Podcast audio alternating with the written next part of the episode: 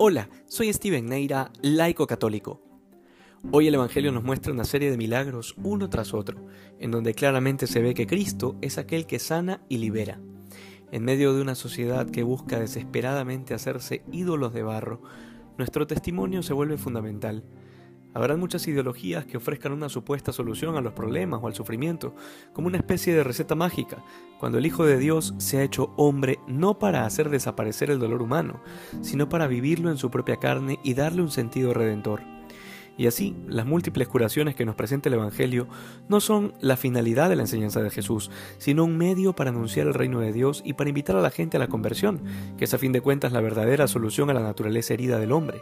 Solo en Cristo el hombre puede descubrir su integridad, su ser pleno. Fuera de él, lo único que se encuentra son ofertas baratas que nos llenan de profundas tristezas y decepciones, y en algunos casos después de experiencias de placer.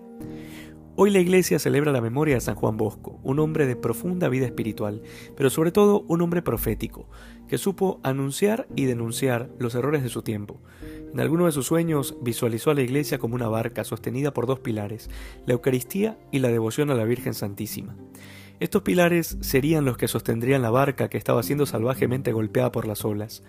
Hoy estamos en medio de grandes tempestades, así que nos vendría muy bien acudir a Jesús Eucaristía y al cuidado maternal de nuestra Madre. Que hoy seamos más santos que ayer. Dios te bendiga.